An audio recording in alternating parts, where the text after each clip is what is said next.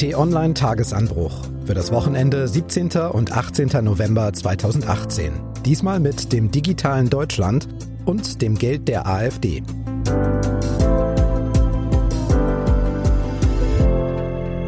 Herzlich willkommen im Wochenende. Mein Name ist Marc Krüger und ich sage Hallo zu T-Online-Chefredakteur Florian Harms. Hallo und herzlich willkommen. Zusammen mit Ihnen möchten wir auf die Woche zurückblicken und Themen diskutieren, die Sie und uns beschäftigt haben und wahrscheinlich auch noch beschäftigen werden. Und das erste Thema kommt nicht ohne diesen Satz aus. Das Internet ist für uns alle Neuland und ja, ist gemein. Mitte 2013 fiel diese Aussage und Kanzlerin Merkel musste sich damals schon was anhören. Jetzt können wir aber sagen, die Zeiten sind vorbei. Das Internet ist für uns alle Alltag und die Bundesregierung hat bei der Rückkehr zur Sacharbeit auch den Bereich Digitalisierung entdeckt. Bei Umfragen ist das nämlich regelmäßig eines der Themen, das die Menschen am meisten bewegt oder ärgert. Also, Schluss mit dem Neuland. Heute klingt das so. Wir haben diese Digitalklausur durchgeführt in der Maßgabe, dass Digitalisierung entscheidend für den Wohlstand von morgen ist und dass Digitalisierung alle Bereiche des Arbeitens, Lernens, Kommunizierens verändern wird. Zwei Tage hat die Bundesregierung in Potsdam über Themen rund um die Digitalisierung gesprochen, Beschlüsse gefasst und jetzt verkündet vor Redepulten, auf denen sogar Hashtag Digitalkonferenz stand. Im Wesentlichen sind es fünf Felder, auf denen es künftig besser vorangehen soll. Digitale Kompetenz, Infrastruktur und Ausstattung, Innovation und digitale Transformation, Gesellschaft im digitalen Wandel und moderner Staat. Das sind doch schöne Überschriften. Ja, plakative, schöne Überschriften, die ein Stück weit vertuschen sollen, dass auf all diesen Gebieten unglaublich viel verschlafen worden ist in den vergangenen Jahren. Ich glaube, wir alle in diesem Land können sehr froh sein, dass jetzt endlich auch die Bundespolitik dieses Thema entdeckt hat und sich wirklich darum kümmern will. Denn die Digitalisierung wird unser aller Leben komplett umkrempeln, noch viel stärker als das bislang der Fall gewesen ist die Art und Weise, wie wir kommunizieren in unserem Privatleben, aber auch unser Arbeitsleben, der Kontakt zwischen dem Bürger und dem Staat, alles, alles, alles wird sich ändern. Tatsächlich gibt's aber auch schon in Bundesministerien und auch in der Bundesregierung digitale Einheiten. Es gibt die digitale Agenda der Bundesregierung schon relativ lange. Es gibt eine Staatsministerin für Digitales. Es gibt einen Digitalrat jetzt eine Digitalkonferenz und es gibt Ziele. Hören wir mal, was die Kanzlerin dazu nach der Digitalkonferenz gesagt hat. Deshalb haben wir den Anspruch äh, formuliert, dass das Made in Germany auch bei der künstlichen Intelligenz ein Markenzeichen sein soll und dass wir einen führenden Platz in der Welt einnehmen wollen. Und passend dazu gibt es dann sogar eine neue Website, digitalmadein.de. Ja, und da ist nichts drauf. Bislang war eines der großen Probleme, das ist ein bisschen schiefgegangen. Also, das Problem, das Hauptproblem in Deutschland bei diesem ganzen Thema der Digitalisierung ist erstens, es ist verschlafen worden. Und zweitens, die Kompetenzen sind nicht klar. Du hast das gerade gesagt. Es gibt all diese Gremien, die sich mit den unterschiedlichen Aspekten der Digitalisierung beschäftigen. Aber es gab bislang niemanden, der das alles mal zusammenführt zu einer schlagkräftigen Strategie. Die Bundesregierung und die Kanzlerin behaupten, sie hätten die jetzt. Ich sehe sie noch nicht. Es gibt für einzelne Teilbereiche jetzt konkrete Pläne, beispielsweise beim Thema künstliche Intelligenz. Und da steht Deutschland auch nicht so schlecht da wie etwa bei der Infrastruktur Infrastruktur oder auch bei Arbeitsprozessen oder beim digitalen Staat. Aber dass alles zusammengeführt würde, sehe ich bislang immer noch nicht. Das ist gut verteilt auf viele Schultern. Siehst du, dass das irgendwie vielleicht zukünftig noch mal ein bisschen enger zusammenrückt? Ich glaube, dafür braucht es irgendwann eine neue Bundesregierung. Ja, eine Digitalklausur ist eine gute Sache. Ja, es ist gut, dass es das digitale Kabinett gibt. Aber in Wahrheit ist das das ganze Bundeskabinett. Da sitzen alle mit am Tisch, sagte mir die Kanzlerin auch, ja, als sie dann gesagt hat, so jetzt wollen wir ein digitales Kabinett aufstellen. Da haben sich alle gemeldet und alle wollen mitreden. Und das ist ja auch verständlich, weil die Digitalisierung in jedem Gebiet heute eine wesentliche Rolle spielt. Gleichwohl glaube ich eben, um da wirklich Kraft zu entwickeln, um Schmackes zu entwickeln, bräuchte man ein Digitalministerium. Und das hat die Große Koalition nicht geschafft und deshalb, ja, hühnert sie der jetzt so ein bisschen rum. Entschuldigung, es klingt hart, aber es ist immer noch so. Künstliche Intelligenz klingt ja gut, autonomes Fahren auch, 5G, der neue Mobilfunkstandard ebenso. Was aber sicherlich viele Menschen momentan ein bisschen mehr umtreibt, sind vielleicht eher so zwei Dinge. Erstens, Bleibt mein Arbeitsplatz oder wird er durch die Digitalisierung und Automatisierung wegfallen? Und zweitens, wann habe ich endlich überall schnelles und zuverlässiges Internet, auch mobil und auch auf dem Land? Gibt es bei diesen beiden Punkten Fortschritte? Ja und nein. Fangen wir mal hinten an bei der Abdeckung, also äh, Ausbau der Glasfasernetze und des Breitbandausbaus. Gibt es jetzt den klaren Willen der Bundesregierung, das voranzutreiben, auszubauen, auch mit den Netzanbietern? Es geht aber langsam voran, viel zu langsam. Und äh, natürlich, Deutschland ist ein Flächenland. Da haben wir die Herausforderung, dass in vielen ländlichen Regionen das einfach schwierig und teuer ist. Die Kabel müssen verbuddelt werden.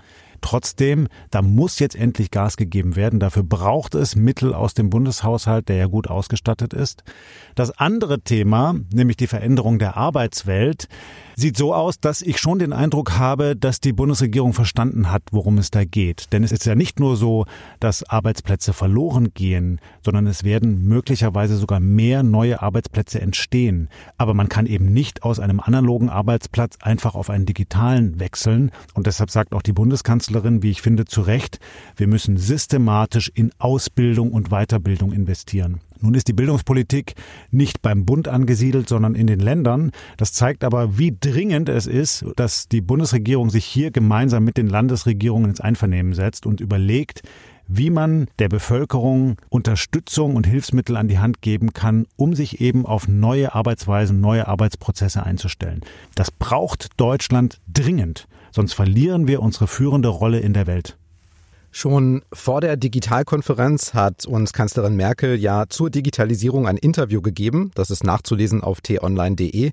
Das ist ein guter Rundumschlag zu dem Thema. Ein Satz ist mir aber besonders aufgefallen. Da sagt die Kanzlerin nämlich, das eigentliche Ziel kann ja nicht sein, dass wir ständig amerikanische oder chinesische Konzerne regulieren, sondern das Ziel muss sein, dass künftig die Standards und die großen Player wieder aus Europa kommen. Das ist mir so besonders hängen geblieben. Gibt es bei dir aus dem Interview auch Aussagen, die besonders hängen geblieben sind? Ja, mal direkt zu der Aussage, die du genannt hast, denn das ist wichtig und richtig. Im ganzen Bereich der Unterhaltungselektronik oder auch der Kommunikation im zwischenmenschlichen Bereich, also sprechen wir über Facebook, über Twitter, über Google, ist Deutschland komplett abgehängt und hat auch keine Chance mehr, an die amerikanischen Konzerne ranzukommen. Bei der künstlichen Intelligenz ist die Chance noch da. Da fällt immer das Stichwort der Industrie 4.0. Also schafft man es, die führenden deutschen Unternehmen, die geprägt sind durch eine Ingenieurskultur, nach vorne zu katapultieren und ihnen auch in der digitalen Welt, in digitalen Arbeitsprozessen wirklich eine Führungsrolle zu ermöglichen. Das kann Deutschland noch leisten. Im Moment ist aber China dabei, uns zu überholen. Ich habe mir das angesehen, als ich mit der Kanzlerin in China war, in Shenzhen zum Beispiel. Da gibt es mittlerweile Start-ups, die Dinge entwickeln, von denen hier in Deutschland meiner Ansicht nach die meisten Unternehmen noch nicht mal ansatzweise Ahnung haben. Also die Verbindung beispielsweise von Industrieprozessen mit digitalen Prozessen und mit Biotechnologie.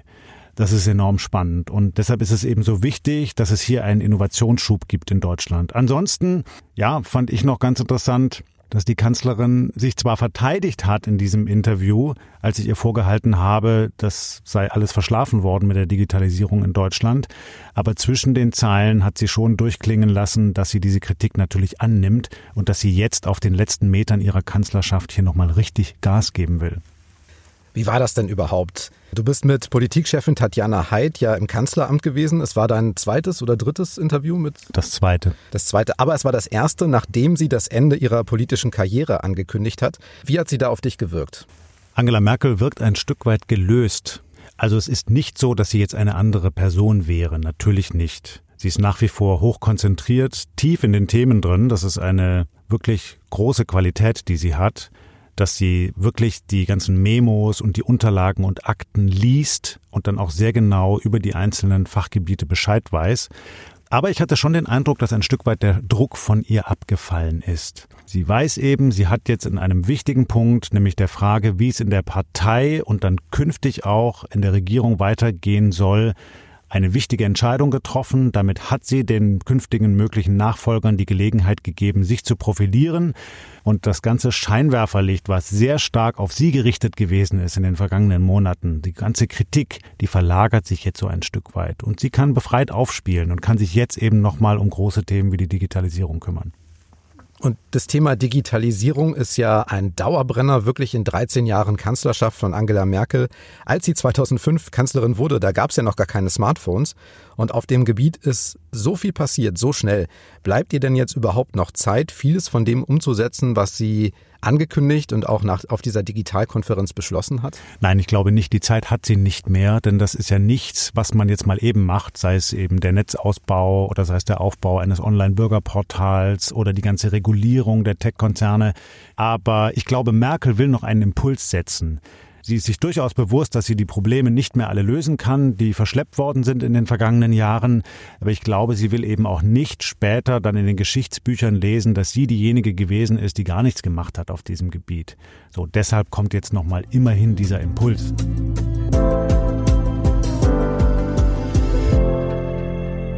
Jetzt geht's ums Geld.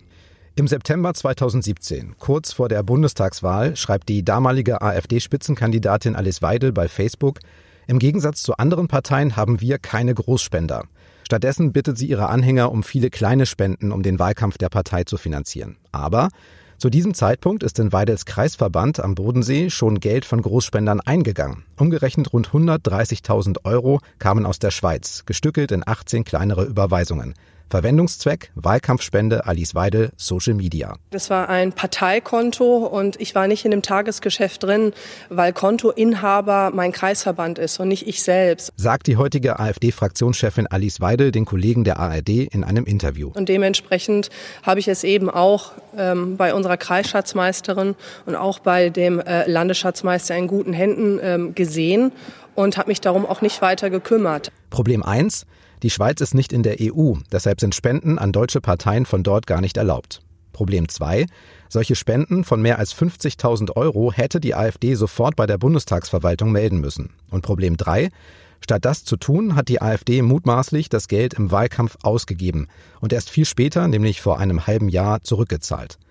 Florian, ist die AfD spätestens jetzt eine von den etablierten Parteien, weil sie ihren eigenen Parteispendenskandal hat?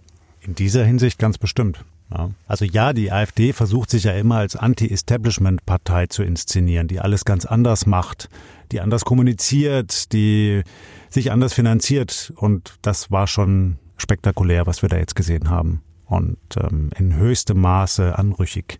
Also wir können jetzt noch nicht sagen, dass das alles illegal gewesen ist und dass Frau Weidel sich illegal verhalten hat, aber die Indizien sind doch wirklich schwer belastend. So, also pff, das wird der Partei schaden. Was wir aber schon sagen können, ist, der Druck auf Alice Weidel steigt. Die Staatsanwaltschaft Konstanz will prüfen, ob Weidel gegen das Parteiengesetz verstoßen hat.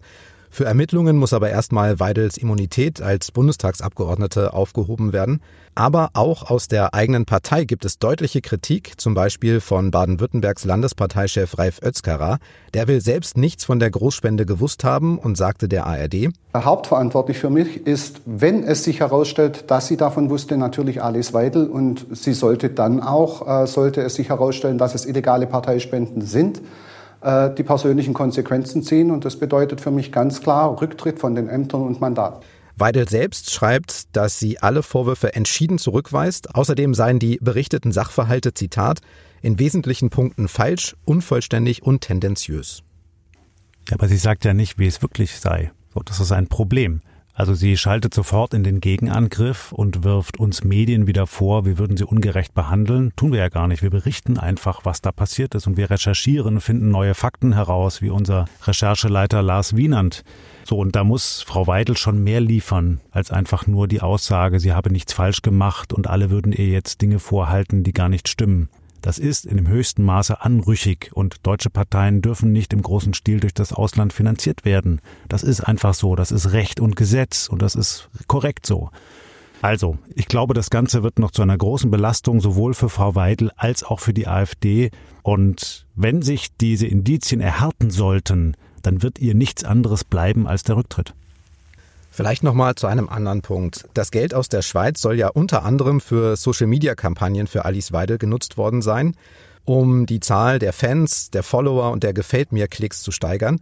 Und was die Online-Fanzahlen angeht, war Alice Weidel sehr transparent. Da gab es vor der Bundestagswahl ziemlich viele Postings auf ihrer Seite mit neuen Fanzahlen und auch Videobotschaften mit Erfolgen. Hallo, ich melde mich gerade aus dem Auto auf dem Weg nach ähm, Vierenheim wo ich heute Abend sprechen werde und wollte mich bei allen 100.000 Fans herzlich bedanken. Und der 100.000. Fan ist Nico aus Regensburg. Nico, vielen herzlichen Dank für dein Vertrauen, Ich freue mich riesig darüber. Ja, die AfD setzt tatsächlich wie keine andere Partei auf soziale Medien, ist da auch immens erfolgreich im Vergleich zu den anderen. Müssen wir das vielleicht jetzt auch neu bewerten? Ja, natürlich. Wir müssen uns überlegen, wie diese Reichweite zustande kommt. Jetzt mal ungeachtet der Inhalte macht die AfD eine sehr respektable Internetkommunikation. Sie geht eben anders als die traditionellen Parteien nicht in erster Linie über traditionelle Medien, um ihre Botschaften zu verbreiten oder über Pressemitteilungen, sondern sie geht direkt an die Menschen ran über die sozialen Medien, wie wir das beispielsweise in Amerika schon längst gesehen haben seit Jahren. Da sind die traditionellen Parteien in Deutschland, CDU, CSU, SPD, wie sie alle heißen, total hinterher. Das ist verstaubt, was die in Teilen machen. Ich will jetzt nicht sagen, dass man nicht über traditionelle Medien kommunizieren sollte, auch als politische Kraft. Das muss man natürlich. Trotzdem gehört mittlerweile eben auch eine kluge Social-Media-Strategie dazu. Und das hat die AfD sehr professionell gemacht. Aber die ganzen Faktoren, wie man dann Reichweite erzeugen kann, zum Beispiel auf Facebook, sind ja hoch intransparent. Und Facebook lässt sich das in Teilen teuer bezahlen. Das ist nicht so einfach, um dort Reichweite zu erzeugen. Und dafür ist offenkundig auch dieses Geld verwendet worden. Und das muss man sich dann schon genauer unter die Lupe nehmen. Nun war die Großspende aus der Schweiz nicht die einzige. In dieser Woche kam heraus, dass auch 150.000 Euro von einer Stiftung aus den Niederlanden an die AfD gingen, ebenfalls übrigens an den Kreisverband Bodensee. Wer hinter dieser Stiftung steckt, war jetzt nicht auf den ersten Blick klar. Unser Kollege Lars Wienand hat sich dann aber dahinter geklemmt und hat schließlich auch den Mann identifiziert und angeschrieben, der das Geld an die AfD überwiesen hat. Zum Schluss haben die beiden dann auch telefoniert. Und Lars hat mir gesagt, dass er eigentlich gar nicht damit gerechnet hat, Antworten von dem Mann zu bekommen. Aber es war dann noch ein Gespräch von zehn Minuten wo er Dinge noch gesagt hat, mir keine Frage verübelt hat, ist da auch überhaupt nicht äh, übellaunig geworden. Es waren halt Dinge, wo er sagte, da sieht er die schutzwürdigen Belange der Stiftung und deren Mitstreiter. Und deshalb kann er mir zum Beispiel nicht sagen, was jetzt genau das Motiv war, eben dann doch für die AfD zu spenden, wer alles dahinter steckt. Ich fand auch ähm, die Frage an ihn, die hätte ich sehr gern beantwortet bekommen, wie er denn darauf kommt, als Niederländer an den Kreisverband am Bodensee zu spenden. Man äh, müsste ja annehmen, jemand aus dem Ausland, was der von der AfD weiß, ist vielleicht noch die Bundespartei und spendet dann an die Bundespartei, aber er hat ja gezielt an den Kreisverband am Bodensee gespendet. Ja, das wäre in der Tat interessant gewesen, aber auch so. Zwei Großspenden und beide gingen ausgerechnet an den AfD-Kreisverband Bodensee. Möglicherweise hat die niederländische Stiftung aber auch Geld an weitere Kreisverbände überwiesen. Aber ausgerechnet an Kreisverbände. Wie kommt das zustande? Das müssen wir recherchieren. Da können wir im Moment nur spekulieren. Deshalb versucht ja Lars jetzt auch genau das herauszukriegen und genauer nachzuhaken, nachzufragen. Offenkundig sollte es an Frau Weidel gehen. Aber was der ganze Hintergrund ist und wo das Geld herkommt, mit welcher Motivation, das liegt noch im Dunkeln. Und das werden wir versuchen jetzt schrittweise aufzudecken, so wie wir das immer machen, kritisch nachfragen und recherchieren. Du hast im Tagesanbruch am Donnerstag geschrieben, es wird eng für Alice Weide. Spannend ist ja aber auch, wie sie jetzt damit umgeht und ob sie ihre Anhänger auf dem Weg mitnehmen kann. Ich habe mich mal durch ihre Facebook-Seite geklickt und da gibt es in den Kommentaren noch sehr viel Unterstützung und manche wittern eine Kampagne gegen Alice Weide. Ja, wenn man einen Politiker oder eine Politikerin bewundert und äh, ein großer Anhänger ist, der oder die wird dann angegriffen, dann neigt man schnell dazu zu sagen, die Angreifer haben Unrecht. Okay, so. Ich habe den Eindruck, wir Medien arbeiten hier sehr transparent und sehr ausgewogen. Wir schauen uns eben an, was ist passiert. Wir stellen Fragen. Wir versuchen Dinge zu beantworten. Und das machen wir bei der AfD genauso, wie es damals die Medien beim CDU-Spendenskandal gemacht haben. So, da gibt es nicht zwei Seiten oder zwei Methoden. Das ist einfach gute journalistische Arbeit und dem wird sich eben auch Frau Weidel stellen müssen.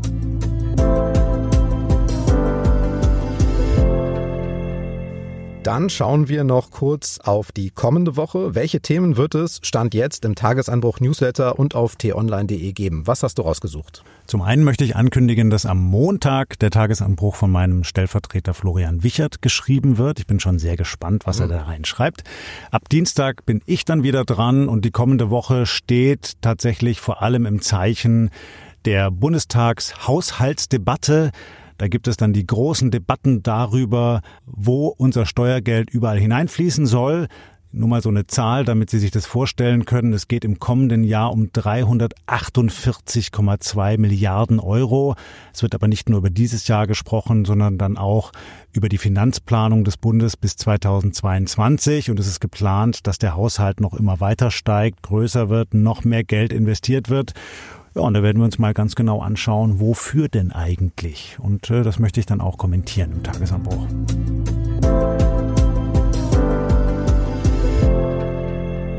Dann bleibt uns noch ein herzlicher Dank an Sie fürs Zuhören. Wahrscheinlich haben Sie den Tagesanbruch Podcast schon längst abonniert. Falls aber nicht, geben Sie doch gleich Tagesanbruch in die Suche ein bei iTunes, bei Spotify, Deezer oder in der Podcast-App auf Ihrem Smartphone und abonnieren Sie uns. Und wenn Sie eh dabei sind, lassen Sie uns doch auch gern eine Bewertung da. Wir freuen uns. Auch auf Amazon Alexa und Google Home gibt's den Tagesanbruch zum Hören. Immer um kurz nach 6 Uhr zum Start in den Tag ist alles fertig. Also, besten Dank für heute und tschüss bis zum nächsten Mal. Tschüss und bleiben Sie uns gewogen.